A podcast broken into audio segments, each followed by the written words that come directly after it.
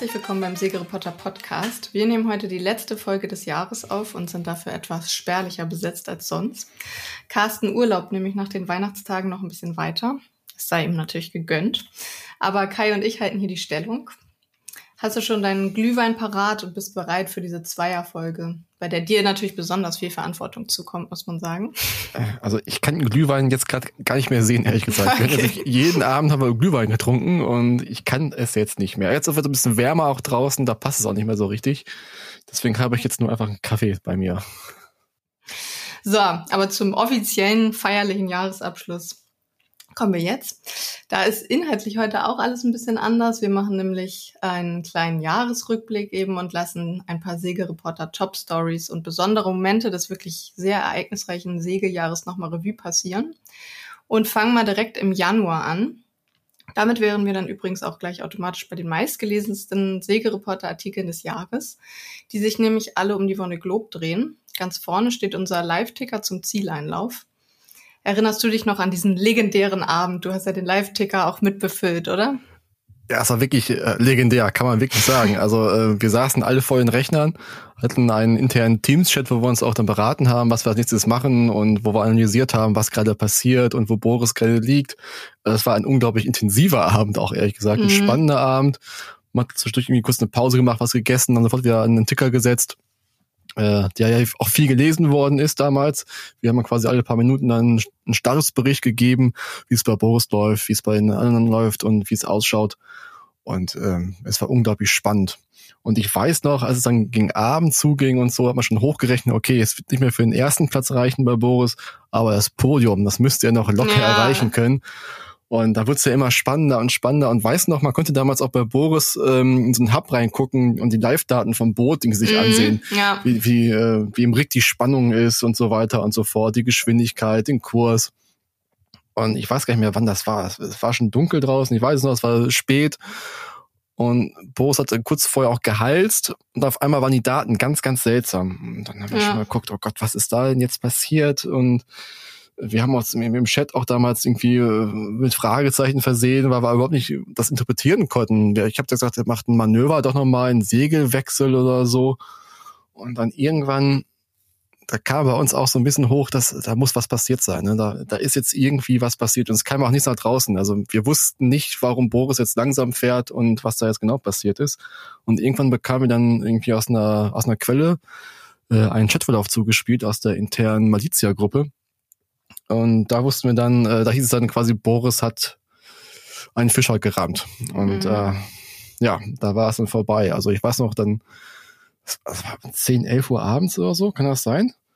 Ja, bei, warte Ich weiß, die meisten waren eigentlich schon im Feierabend, da war noch die, der, der, mhm. der innere Kerl in diesem Chat mit drin und so, da wussten wir, oh nein, Mist. Und da kam noch welche hinzu und oh Gott, was ist passiert und was soll das jetzt? Und ja, dann kamen immer mehr Details zum Vorschein und so.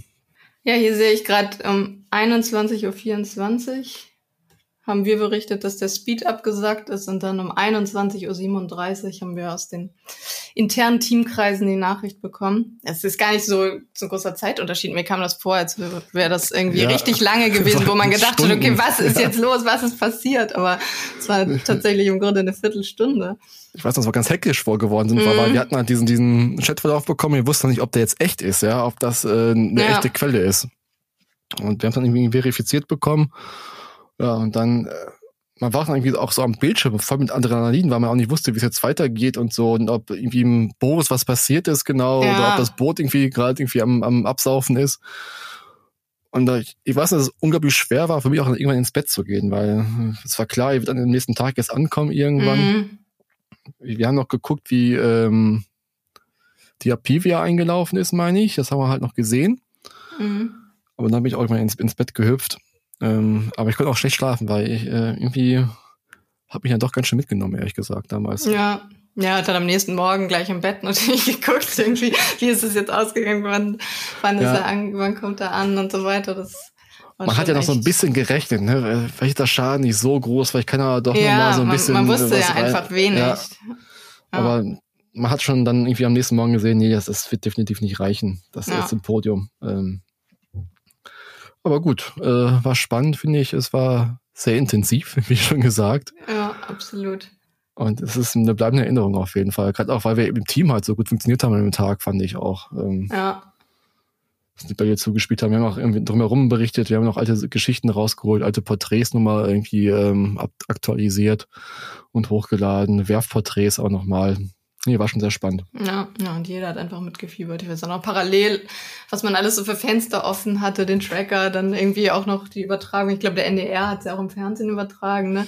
Das dann noch parallel und natürlich alle Facebook-Kanäle von Boris, alles, was man kriegen konnte, um irgendwie alle Infos zu kriegen. Ja, Ach, gab. ja genau, und der Livestream war ja auch damals sehr, sehr äh, improvisiert. So, Ja, äh, das war ja furchtbar. Das, ist, Ja. das hat einen ja noch total frustriert. Irgendwie, das hatte zwischendrin gar nicht funktioniert. Und da dachte man, wann kommt dann jetzt mal, wann kommen da jetzt Live-Infos und Bilder?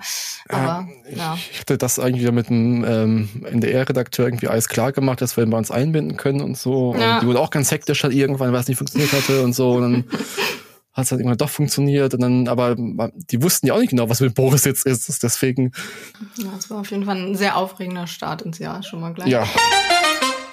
Im Februar hatten wir auf heute auch nochmal ein Thema, was für überraschend viel Aufsehen und Diskussionen unter unseren Lesern gesorgt hat. Und zwar die massiven Containerverluste, die es in der Zeit gab. In relativ kurzen Abständen wurden Anfang des Jahres Unglücke von Frachtschiffen gemeldet, bei der dann hunderte, bei denen dann hunderte Container auf einmal über Bord gegangen waren. Im Frühling wurde dann auch verkündet, dass die Schifffahrtsindustrie tatsächlich den größten Anstieg an Containerverlusten seit sieben Jahren verzeichnet hat und das vermutlich auch mit der Corona-Pandemie zusammenhängt.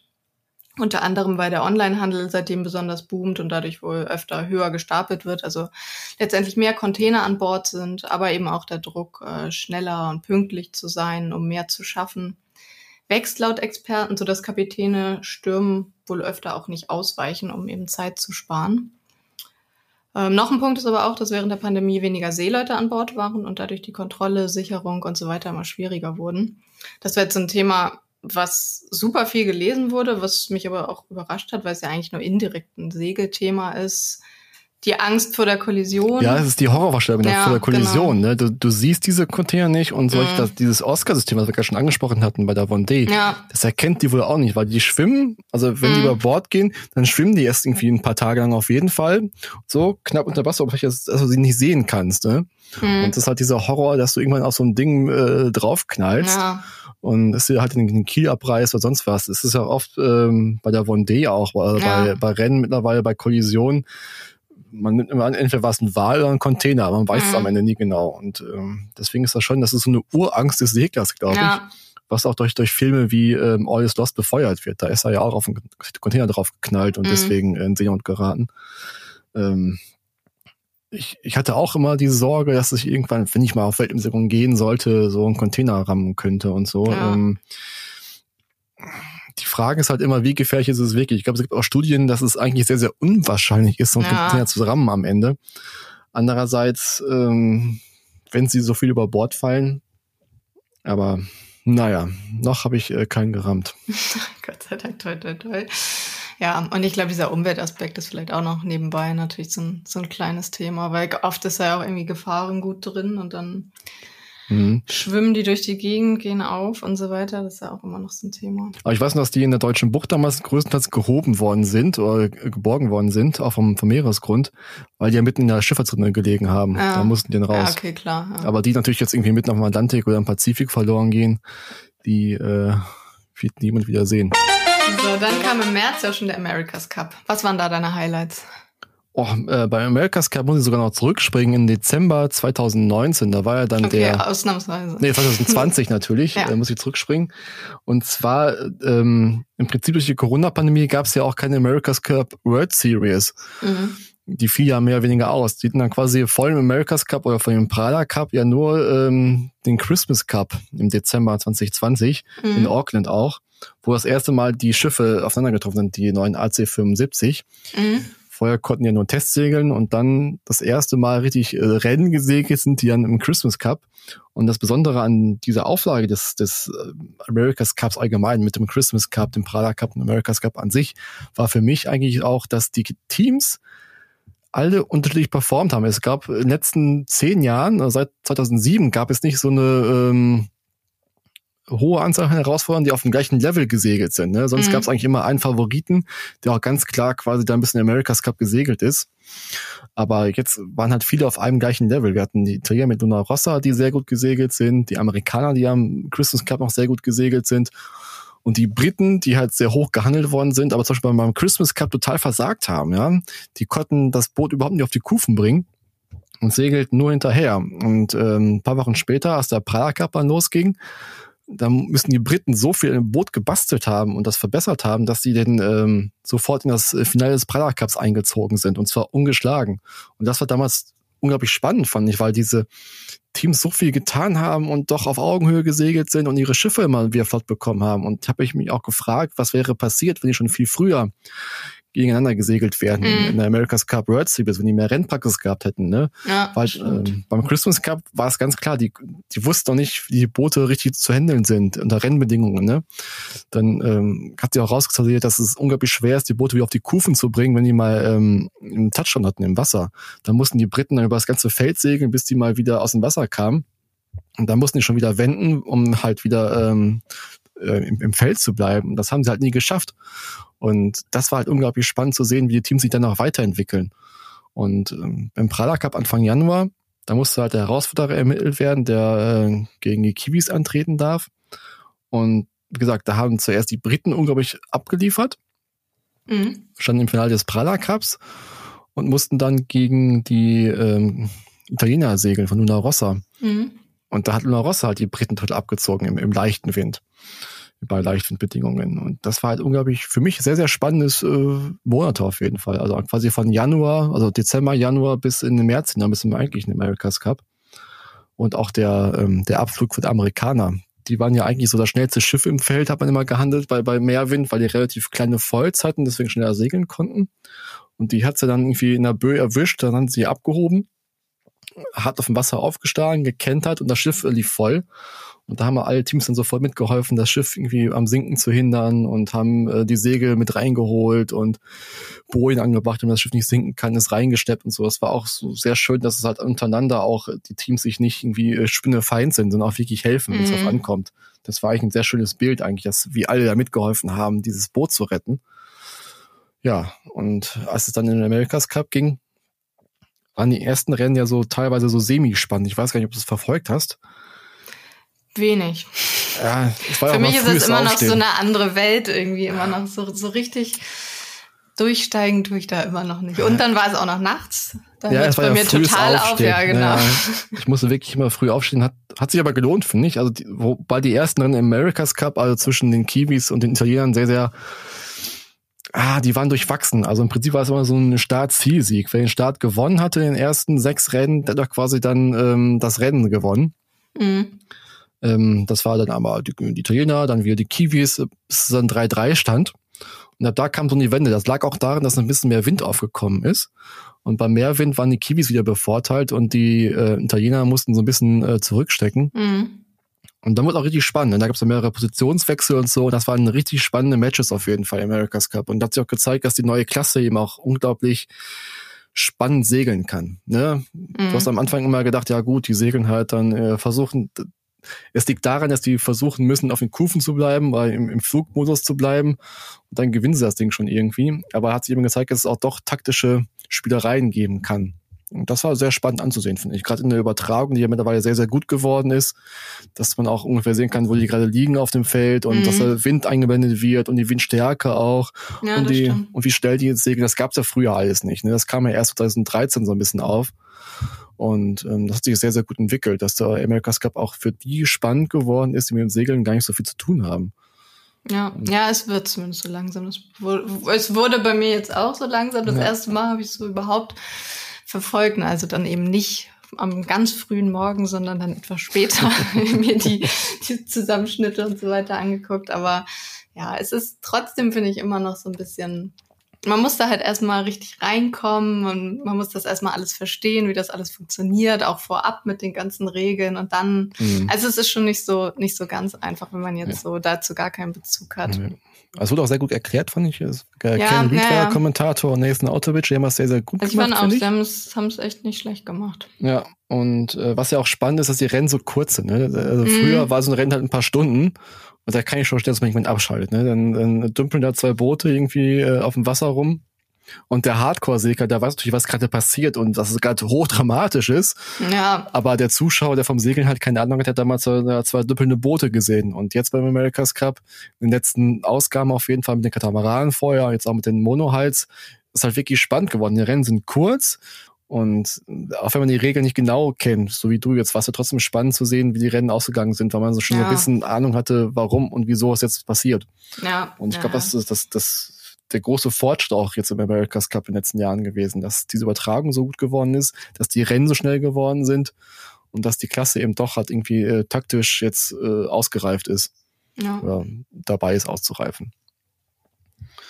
Und deswegen, ich freue mich auch schon auf den nächsten Cup, ehrlich gesagt. Im Frühjahr und Sommer waren dann die Orcas auch wieder ein riesiges Thema. Auch im zweiten Jahr in Folge kam es ja vor der portugiesischen, spanischen und ganz vereinzelt auch erstmals vor der französischen Atlantikküste zu Fällen, bei denen Orcas gezielt Segelyachten gerammt und viele auch beschädigt haben. Ich glaube, zwischendrin war mal der Stand, dass etwa 30 Prozent der Segelyachten Schäden davon getragen haben. Mhm. Und bis Ende September waren es knapp über 200 Vorfälle. Dann kamen im Herbst ja auch noch ein paar dazu, auch während der Mini-Transat. Und seit Anfang November ist es jetzt aber tatsächlich ruhig. Allerdings gab es letzten Winter auch weniger Fälle und im Dezember eine komplette Pause. Entwarnung geben kann man also vermutlich leider noch nicht. Ja, zwischendrin ging die Angst einiger Leute ja so weit, dass online in irgendwelchen Gruppen und Foren sehr abenteuerliche Vorschläge kursierten, wie man die Tiere verjagen kann, zum mhm. Beispiel mit Diesel, extrem Lärm und auch Seenotfackeln spielt naja einmal eine Rolle. Da gab es auch ein Video von. Da hat sich dann auch nochmal ein Forscher zu Wort gemeldet und deutlich darauf hingewiesen, dass es natürlich keine gute Idee ist, weil die Tiere verletzt werden könnten. Und man sich auch lieber passiv verhalten sollte, damit die Orcas das Interesse verlieren. Ja, es ging sogar noch weiter. Es haben ja sogar welche dazu aufgerufen, die Orcas abzuschlachten. Ja, äh, mit, ja, mit gut, Harpunen auf sie zu schießen. Ja, ne? also, genau, die gab's auch noch. Ja. Ja, furchtbar. Also ich kann schon verstehen, dass man natürlich, wenn man in so einer Situation landet, dass man dann auch erstmal hilflos ist und versucht natürlich, man, man weiß ja nicht, wie weit die Tiere gehen. Gerade am Anfang wusste man das ja nicht, was, was für eine Gefahr man jetzt ausgesetzt ist, dass man dann natürlich erstmal Angst hat, ist schon, hm. schon verständlich irgendwo. Aber nach und nach hat, hat sich ja doch ganz deutlich rauskristallisiert, dass die Tiere, wenn nur auf die Boote gehen, es wurden ja auch keine Menschen irgendwie angegriffen und von daher letztendlich, es, es wurde ja dadurch auch eben vermutet, dass ähm, die Tiere jetzt nicht irgendwie aus Aggressivität handeln, sondern dass es tatsächlich eher so ein Spieltrieb ist, weil sie ja mhm. meistens ans Ruder gegangen sind und dann haben sie halt wohl gemerkt, dass was Spannendes passiert, wenn sie eben das Ruder rammen und dass das eher so ein, so ein interessiertes Spielen war. Ähm, und deswegen, ja, es macht natürlich keinen Sinn, dann die Tiere irgendwie zu verletzen oder mhm vor allem ist die Population da in Gibraltar ist auch gefährdet. Also ist es tatsächlich eben auch illegal, denen natürlich dann Schaden zuzufügen. Ja, das sowieso, ja.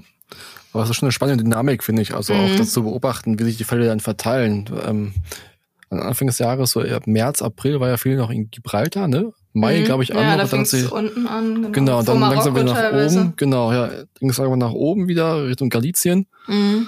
Und jetzt ist ein bisschen Ruhe. Es war aber im letzten Winter, glaube ich, auch so, ne? Ja, ja, genau. Da ich glaube, die wissen nicht so ganz genau, wo die Orcas dann hinwandern in, äh, im Winter. Ja, da war auch Dezember war gar nichts und dann fing es im Januar so ein bisschen ja. wieder an, aber auch ganz, ganz vereinzelte Fälle. Deswegen, es wird auf jeden Fall richtig spannend, wie es jetzt weitergeht.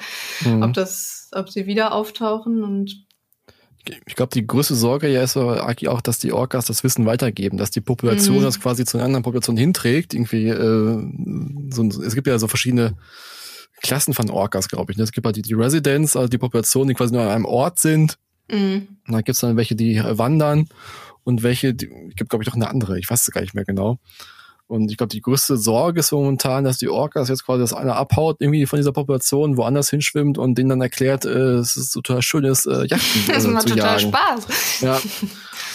Und ähm, davor, glaube ich, ganz viele Sorge, ehrlich gesagt, dass es ja. quasi dann auch irgendwie im Pazifik losgehen könnte irgendwann mal, was ich jetzt exakt nicht glaube. Also so wie es ausschaut, ist ja wirklich nur diese eine Population da, ähm, die Gibraltar-Population, die das wirklich durchführt. Ja, das hatten auch die Experten, ich hatte ja im Frühjahr mal mit einigen gesprochen, die hatten auch gesagt, es ist sehr unwahrscheinlich, dass das jetzt irgendwie auf der ganzen Welt losgeht, weil es mhm. eben, eben diese eine Population, diese eine Gruppe ähm, ist, die das, aber es, sie haben eben auch gesagt, dass es sehr spannend ist zu beobachten, ob die innerhalb der Population jetzt, jetzt eben an die Jungtiere weitergeben Mhm. Also ob die jetzt quasi lernen, dass das eine tolle Sache ist und das dann so dann zumindest in dieser Population weitergeht, das weiß man ja auch noch nicht. Also es kann natürlich auch sein, dass es einfach aufhört.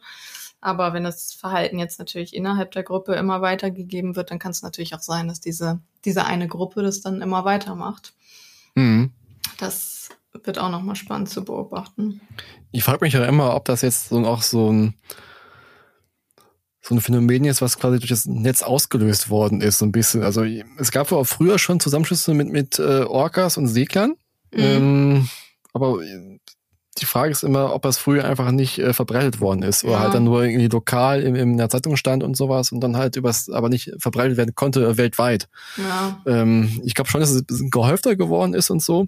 Aber ich weiß noch, als ich vor 2007 durch die Gibraltar-Passage gesegelt bin, ähm, hatte unser Skipper auch Angst äh, vor Orcas. Hm. Ähm, ich, sag, damals habe ich gedacht, der, der spinnt ja so ein bisschen. Das ist ja, Orcas sind total lieb und süß. ähm, aber als wir einen Wahlkontakt hatten, mal so hinter Gibraltar, ähm, da hatte er wirklich total, es war keine Orcas, der hatte aber total Sorge, dass das Orcas sein könnten. Hat eben auch den Motor angemacht und halt irgendwie war laut und so, um halt irgendwie äh, den Wal zu vertreiben. Ähm, aber der hatte wirklich Angst, dass es Orcas sein könnten. Deswegen habe ich damals schon, als wir es jetzt äh, nochmal hatten auf Segelreporter mit den ganzen Vorfällen äh, bei Gibraltar, ob es nicht schon immer mhm. Wale gegeben hat, Orcas gegeben hat, die in diesem Bereich dann irgendwie aggressiver oder irgendwie nicht anders verhalten haben als äh, normale Orcas oder andere Wale. Das ist quasi schon in der, bei den Spaniern, die dort gelebt haben, schon irgendwie so ein, so ein offenes Geheimnis war, dass es halt irgendwie auch Orcas gibt, die Schiffe ähm, rammen oder so. Ja, kann natürlich sein, dass, dass es jetzt schon ja, größer geworden ist oder irgendwie sich ausgebreitet hat oder so. Ne? Ja, ja, es ist ja schon Wahnsinn, wo überall diese Videos plötzlich auftauchten. Also man hat ja von, von allen Seglern aller Nationalitäten tauchten irgendwie Videos von Instagram bis YouTube, überall ja. hat man plötzlich von diesen Fällen mitbekommen, weil jeder das eben auch irgendwie online hochgeladen hat oder berichtet hat in Facebook-Gruppen und so weiter. Ja. Das ist natürlich krass, was man dann alles mitbekommt von, von Seglern, die man ja gar nicht kennt und was man sonst gar nicht erfahren würde. Ja, ja. Nee, äh, was würdest du denn machen? Ja gut, mit dem Wissen, was man jetzt hat, aber deswegen, ich habe auch durchaus Verständnis, dass die Segler, die natürlich noch nicht von diesen Fällen wussten, dass die natürlich erstmal panisch wurden. Aber gut, mittlerweile ist ja tatsächlich die Ansage, dass man eben dieses Sicherheitsprotokoll, was diese Arbeitsgruppe ja extra erarbeitet hat aus Forschern, dass man tatsächlich eben den Motor abschalten soll, dass das ganze Boot stoppen soll und sich eben ruhig verhalten soll, dass das die besten Chancen mhm. bringt, dass die Orcas keine Lust mehr haben. Und ich muss sagen, das erscheint mir auch schon irgendwie plausibel. Also wenn man auch so die Videos guckt, und ich habe ja auch mit Seglern gesprochen, die dann betroffen waren, die auch den Eindruck hatten, es, es ist jetzt eben keine Aggressivität dahinter, sondern die sind eher neugierig und merken halt, was passiert. Und klar, wenn die Menschen dann aufgeregt ähm, an Bord rumlaufen, dann ist das für die natürlich auch irgendwie spannend. Es passiert halt einfach super viel. Sie merken halt, sie rammen das Boot ein bisschen und es ist totale Action. Ja. Ähm, das stelle ich mir schon spannend vor, auch als Orca. und von daher will ich jetzt schon sagen, dass das mal, also klar, man, es ist keine Sicherheit, dass dann nichts passiert und die Orcas dann keine Lust mehr haben, aber es ist ja zumindest ein Versuch wert. Und zumindest wäre ich jetzt heute beruhigt, dass jetzt nicht mein Leben in Gefahr ist, wenn die Orcas damit anfangen. Mhm. Es sei denn, sie treffen das Boot jetzt richtig blöd und man hat irgendwie einen Wassereinbruch, aber das ist natürlich wieder was anderes. Ähm, aber Gut, am Anfang hätte ich vielleicht auch durchaus Angst gehabt, dass die, man weiß ja nicht, wie weit die gehen, fressen die einen am Ende auf oder was weiß ich. Nein, aber wenn, also da ist, ist das schon, es sind einfach riesige Tiere, also dass man da irgendwie Angst hat, das kann ich schon auch verstehen, obwohl ich ein großer Orca-Fan bin, wie ja. bekannt ist. Ja, ich glaube, es ist auch beängstigend, wenn dich ja. das Tier irgendwie rammt und sowas. Definitiv, schon, ja. Wir, wir kennen es nur von Videos momentan und so, da sieht ach ja, genau, das ist ein Orca, der beißt am Ruder rum und sowas. Aber ich glaube, wenn du wirklich auf einem Schiff bist und das erfährst, Eben, wie ja. halt so ein, so ein Riesentier auf dich zu, zugeschossen kommt und das Boot dann irgendwie streichelt oder sich im Ruder verbeißt, ist schon was anderes als auf dem Video. Also ja. wenn du es wirklich vor Ort erlebst. Und ich weiß auch gar nicht, wie ich mich dann verhalten würde. Also ob ich dann Angst hätte oder ob ich dann in Panik verfallen würde, ich weiß es halt nicht. Also jetzt, wo ja. wir halt wissen, was man machen soll, ich glaube, der erste Impuls ist auch mal dann irgendwie Flucht oder sowas. So ja. den Motor anschmeißt und dann ja, äh, Hebel auf den Tisch und so. Schnell weg. Ja. Na gut, hoffe, und wenn es dein eigenes Boot ist, dann ist es da natürlich auch nochmal was anderes, weil man möchte natürlich auch, auch nicht, dass das Boot Schaden nimmt. Das ja. kommt natürlich auch noch dazu. Also klar, das Leben ist natürlich das Wichtigste, dass, dass man sich nicht, oder dass man sich nicht verletzt oder so, aber natürlich ein schrottreifes Boot möchte man ja auch nicht haben. Gut, das kannst du ja meistens noch reparieren. Ja, klar, aber dass natürlich ja, ja, die Angst im, da ist, ja. dass man denkt, ach scheiße, das, das will ich jetzt natürlich auch nicht. Genau. Und versteht man auch. Bei den Menschen, die dort rumsegeln, ist ja oft so, dass die quasi ihren Traum gerade leben oder gerade aufbrechen und so. Und, und dann hast du halt direkt am Anfang der Reise oder wenn du gerade irgendwie zu großen Überquerungen aufbrechen möchtest, dann so ein Zwischenfall ist natürlich auch irgendwie so ein Dämpfer. Ja was nicht so schön ist, glaube ich. Ähm. Ja, aber man muss auch irgendwie immer noch denken, dass ja irgendwie die Orcas eher ins Wasser gehören als wir. Und dann ja. daran muss man vielleicht auch ab und zu mal denken. Das ist irgendwie ja doch ihr Lebensraum und ich hoffe, dass es nicht eskaliert jetzt irgendwann, dass dann doch irgendwelche Idioten dann ja. da irgendwie das Feuer eröffnen und sowas. Es, es ist ja durchaus äh, gebräuchlich teilweise, dass auf den Schiffen auch Waffen mitgeführt werden, falls irgendwelche Piraten ähm, kommen sollten, auf Weltumsegelungen dass sie ja nicht trotzdem dann irgendwie auf die Orcas schießen. Die Frage ist, ob schon, was schon passiert ist. Man ja. weiß es halt nicht, ne? Das ist ja das Schlimme daran. Ja, ja, mit Fischern entstehen ja, also die, diese Gibraltar-Population ist ja sowieso schon sehr gestresst durch die ganze Schifffahrt und so weiter und dann auch durch Fischer, da kam es ja wohl schon ab und zu irgendwie zu. Das mhm. war ja auch am Anfang eine Hypothese, dass sie deswegen Rache üben, weil ja. irgendein Fischer mal einen Orca verletzt hat und so. Also ich glaube, leicht haben die Orcas das da sowieso schon nicht. Die Armen. Ja. Sie werden es hoffentlich überleben und wir Segler sowieso. Also, ja. Wie viel sind es mittlerweile eigentlich? Also ich habe jetzt mal durchgezählt, über 200, glaube ich, ne? Ja, naja, also es waren im September waren es 200, also und da ist im Oktober waren ja durchaus noch ein paar Fälle, also ja, hm. definitiv über 200. Und dann Tja. hört es ja erstmal auf. Also ich glaube, die letzten waren jetzt Anfang November. Und seitdem mhm. war tatsächlich gar nichts mehr. Also das ist schon, schon eine lange Pause, ja. fast zwei Monate. Ja, verrückt. Mal gucken. Ein weiteres super wichtiges sportliches Ereignis dieses Jahr war natürlich Olympia, das an mir allerdings ein bisschen vorbeigegangen ist, weil ich da anderweitig im Einsatz war. Du hast aber richtig mitgefiebert, oder? Ja, habe ich. Ähm, Erzähl. nee. ähm, die ersten Rennen jetzt gar nicht so. Es wurde auch nicht immer übertragen, glaube ich was ich in Erinnerung habe, war das Medal Race der Damen im 49er FX, wo äh, Lutz Beuke dann äh, Silber geholt haben.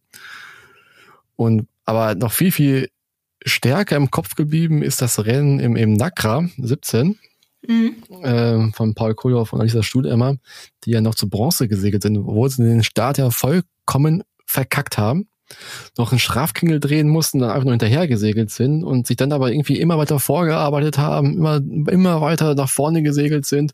Und am Ende hat es noch gereicht für Bronze. Und das war halt so eigentlich, äh, so wie die beiden sich gefreut haben, weil das, die hatten eigentlich schon abgeschlossen, ne? Mhm. In den ersten Minuten, weil eigentlich war das Rennen gelaufen, aber sie haben halt nicht aufgegeben, haben weitergearbeitet, alles gegeben und wurden am Ende noch belohnt. Und das war so eigentlich das, das, das Schönste eigentlich so. Mhm. Ja, so eine Wendung ist natürlich toll. Ja, das war ein irres Rennen und ähm, also nee, war wirklich schön, das zu sehen, auch dass man sich dann doch so freuen kann. Also ähm, weil das kann man doch überraschen für die beiden. Die haben im Prinzip in den äh, folgenden Rennen immer gut abgeliefert und sind immer in Top-Platzierungen gesegelt und haben dann halt durch einen blöden Fehler äh, im Medal Race eigentlich den Anschluss verloren. Mhm und haben es dann halt doch noch geschafft, da äh, nach vorne zu segeln. Das war wirklich sehr, sehr schön.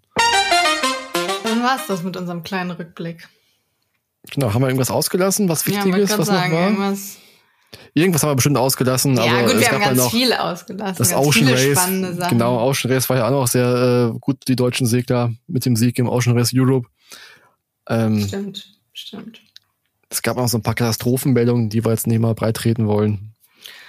Paar traurige Unglücke. Genau.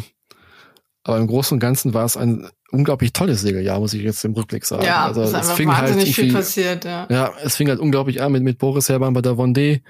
Dann kam der America's Cup halt, ich glaube, es war so noch nie so, so eine Dichte an irgendwie großartigen Segelveranstaltungen gefühlt. Also ich kann mich nicht erinnern, dass mal so viel geballt kam und äh, dadurch, dass der SailGP ja auch noch jetzt irgendwie aufgebaut worden ist, irgendwie als äh, Gegenstück zum America's Cup, der regelmäßig stattfindet, äh, also äh, war es unglaublich geballt in diesem Jahr, fand ich. Ja, stimmt. Unglaublich spannend auch. Ja. Ja, auch so viel irgendwie außerhalb der, der Segelmedien, also wirklich irgendwie so, dass alle auch mal ein bisschen was vom, vom Segelsport mitgekriegt haben. Ja, man hat so ein bisschen das Gefühl, dass Segeln jetzt auch irgendwie äh, in der Breite angekommen ist. Ja. Ein bisschen auf jeden Fall, wenn man Fuß ja. fassen konnte. Ja. Da hat dieses Jahr, glaube ich, echt nochmal einen Schritt vorwärts gebracht.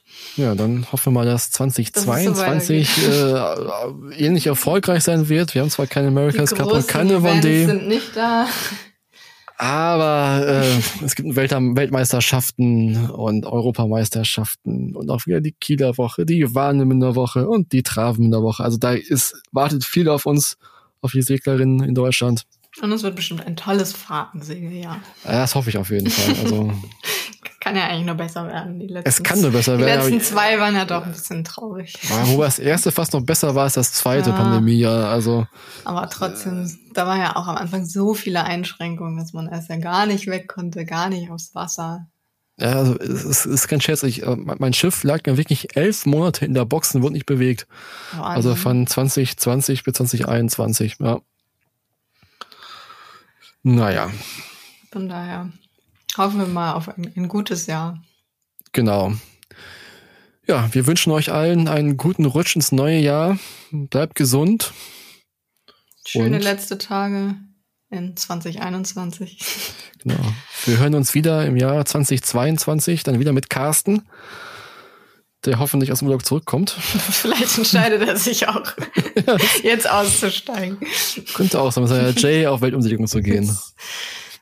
Hat er Gefallen daran gefunden, mal lange Urlaub zu machen. Genau. Also viel zu lange, ne? Eine ganze Woche ist er weg. Stimmt. Das ist selten so lange weg ist, ne? Unmöglich. Ja. Ja, dann gut. dir danke für diese traute Runde. Ja. Deine Expertise. In Anführungszeichen. Das war auch hervorragend. so.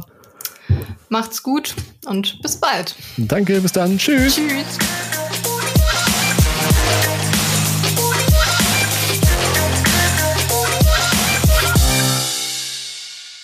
Das war der Segelreporter Podcast produziert von der Ebner Media Group Booting Unit. In der Redaktion Philin Lehmann, Carsten Kemmling und Kai Köckeritz, Schnitt Björn Jonas.